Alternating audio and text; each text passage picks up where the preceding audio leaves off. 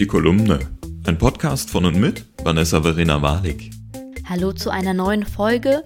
Schön, dass ihr wieder zuhört. Der März steht mit dem Weltfrauentag am 8. März im Zeichen der Frau. Naja, er sollte es jedenfalls. In meiner letzten Folge habe ich ganz viel zum Thema Frau sein gesagt. Deswegen will ich jetzt gar nicht mehr so viel dazu sagen. Und deshalb habe ich mich auch entschieden, dass es in dieser Folge um das Thema Sprache gehen soll.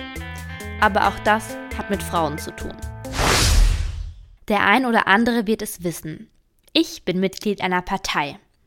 Eine Partei, an der lange eine Frau an der Spitze stand.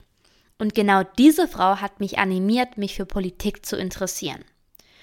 Sie ist der Grund, warum ich leicht scherzhaft im Abi-Buch geschrieben habe, dass mein zukünftiger Arbeitsplatz mal im Kanzleramt sein wird. Ich rede natürlich von Angela Merkel. In einer Partei, die maßgeblich durch sie die Partei der Mitte geworden ist, möchte man ja denken, dass das Frausein in Deutschland gar nicht so schwer sein kann. Das ist es aber. Und es fängt auch bei Sprache an. Aber ich möchte jetzt gar nicht über den Kampf um Geschlechtergerechtigkeit sprechen, sondern ums Gendern. Und darum, dass viele konservative Kräfte das Gendern abtun, als sei es ein neues Menü einer Fastfood-Kette. Morgen vielleicht nicht mehr schmackhaft. Wenn ich höre, dass es sich beim Gendern nur um die Umsetzung des linken Kulturkampfes handle, werde ich ehrlich gesagt sauer. Was soll an der richtigen Benennung einer Gruppe links sein? Und bei der Benennung geht es viel nicht um das Gendersternchen, den Doppelpunkt oder das Binnen-I. Es geht nicht darum, dass beim Sprechen eine Kunstpause gemacht wird, um zu verdeutlichen, dass Frauen und Männer gemeint sind, wenn von Bürgerinnen gesprochen wird. Vielmehr geht es um ein, das hat doch bislang auch niemanden gestört und das haben wir doch schon immer so gemacht. Ich persönlich finde ja, dass sich die CDU ganz wunderbar daran tun würde, die Thematik des Genders zu einem eigenen Thema zu machen.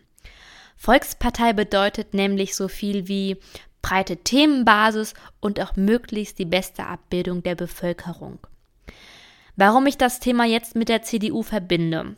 Es hat zwei Gründe. Einerseits, weil oft der Vorwurf kommt, dass sich die Konservativen gegen das Gendern stellen, weil sie die ewig Gestrigen sind und deshalb das Thema nicht auf ihre Agenda setzen. Und ich finde, der Vorwurf ist unfair, da die CDU sehr viel mehr ist. Andererseits habe ich das Thema im Auge, weil eine rheinland-pfälzische CDU-Abgeordnete einen ziemlichen Shitstorm erhalten hat, weil sie nicht nur die Bürger, sondern auch die Bürgerinnen auf dem Wahlplakat angesprochen hat. Spätestens deshalb sollte man auch in politischen Kreisen stärker über Sprache sprechen, wobei Sprache natürlich nicht von der Politik vorgegeben werden sollte. Sprache, die muss sich wandeln. Und dazu gehört auch, dass man sich Gedanken darüber macht, dass man gesellschaftlichen Wandel in ihr abbildet. Den Vorschlag der Bundesjustizministerin, in einem Gesetzesentwurf die weibliche Form anstelle der männlichen Form zu nutzen, hat dazu geführt, dass man sich damit nicht formal beschäftigen konnte. Es könnte sein, dass das Gesetz dann nur für Frauen gilt. So genau wusste man es aber nicht. Dass sich Sprache ändern sollte, sieht man auch an Worten, die in einer Zeit entstanden sind, auf die wir mit großem Schmerz zurückblicken. Mit dieser Zeit wollen wir über Sprache keine Verbindung aufbauen und tun es dennoch allzu oft, weil wir über Sprache nicht immer so nachdenken, wie wir das sollten. Ein Beispiel. Kulturschaffende. Ich würde ja behaupten, das ist ein Wort, was auch viele Kulturjournalistinnen und Journalisten ganz leichtfüßig in ihren Kolumnen nutzen. Das Wort wurde aber von den Nationalsozialisten geprägt. Sie haben damit Menschen bezeichnet, die der Schaffung der Reichskulturkammer positiv gegenüberstanden. Auch in der DDR wurde der Begriff verwendet und die Gesellschaft für deutsche Sprache rechnete 1990 das Wort zu den überlebensfähigen DDR-spezifischen Wörtern. Ja, es stellt sich natürlich die Frage, sollte man oder kann man das Wort jetzt eigentlich noch benutzen? Denn es klingt ja heute ziemlich unverfänglich eigentlich. Ich persönlich kannte den Kontext des Wortes bis vor einiger Zeit auch nicht. Aber für mich ist es ein gutes Beispiel, dass Sprache auch immer ein Zeichen der Zeit ist. Ja, und Zeiten, die ändern sich auch manchmal. Warum sollte das auch nicht Sprache in Bezug auf das Gendern tun? Aber ich bin mal ganz ehrlich, mir fällt das Gendern auch schwer. Dass man Mitgliedern nicht gendern muss, weil es ja Neutrum ist, dafür aber eigentlich von Gästinnen sprechen sollte, anstatt nur von Gästen, wenn auch Frauen gemeint sind. Das geht mir alles nicht wirklich leicht über die Lippen. Und ja, es ist bequem, nur die männliche Form zu nutzen. Aber wenn man Veränderung sehen möchte in der Gesellschaft, dann muss man ja auch bei sich selbst anfangen. Auch wenn es nicht immer bequem ist. Unsere Gesellschaft, die hat sich doch so grundlegend geändert, dass auch unsere Sprache mal eine kleine Kur benötigen könnte. Findet ihr nicht? Aber ich muss sagen, dazu gehört auch, dass es kein Sprint sein kann, um eben diese sprachlichen Veränderungen zu verankern. Das ist ein sehr langer Marathon. Denn auch wenn nicht jede Akzeptanz zeigen wird, ist es wichtig, dass eine große Akzeptanz der Nutzerinnen und Nutzer der Sprache herrscht. Um diese muss man werben und man muss auch immer erklären, warum ein Doppelpunkt, ein Unterstrich oder auch ein Sternchen einen Unterschied macht. Sprache folgt Regeln, aber sie ist ein menschliches Konstrukt.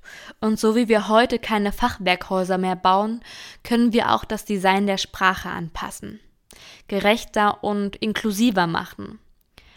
Ich persönlich störe mich oft gar nicht daran, wenn zum Beispiel jemand von Teilnehmern spricht. Aber wenn ich dann einen Brief bekomme, in dem lieber Teilnehmer steht, dann zucke ich schon zusammen.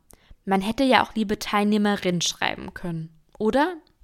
Und so wie ich mich beim Brief ärgere, ärgern sich eben ganz, ganz viele Menschen, wenn sie nicht mitgenannt wurden. Der Grund, man fühlt sich eben nicht angesprochen.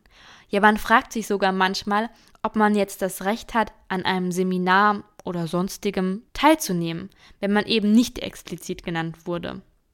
Aber ich sehe beim Gendern auch ein ganz, ganz großes Problem, weshalb ich es auch echt schwer finde, in Texten oder beim Sprechen zu gendern.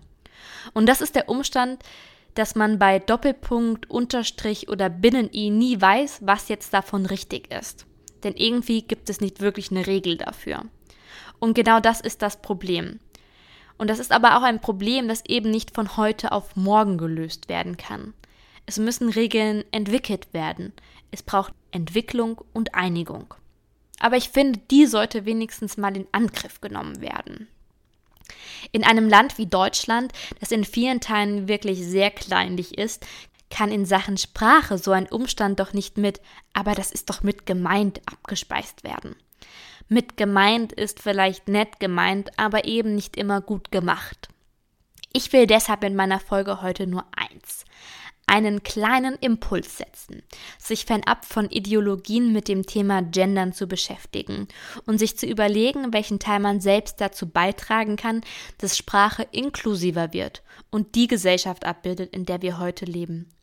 Es reicht ja schon, wenn man den Anfang macht und das nächste Mal einfach mal beide Geschlechter anspricht. Also liebe Teilnehmerinnen und liebe Teilnehmer.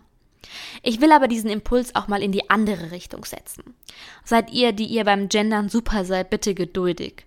Ganz oft wird eben nicht gegendert, weil man nicht so recht weiß, wie man es machen soll.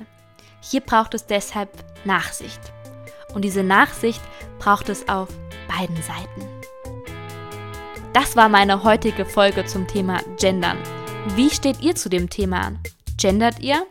Ich danke euch fürs Zuhören und freue mich, wenn ihr auch das nächste Mal wieder zuhört. Und bis dahin, bleibt gesund und bleibt vor allen Dingen liebevoll. Das war die Kolumne, ein Podcast von und mit Vanessa Verena Warnig.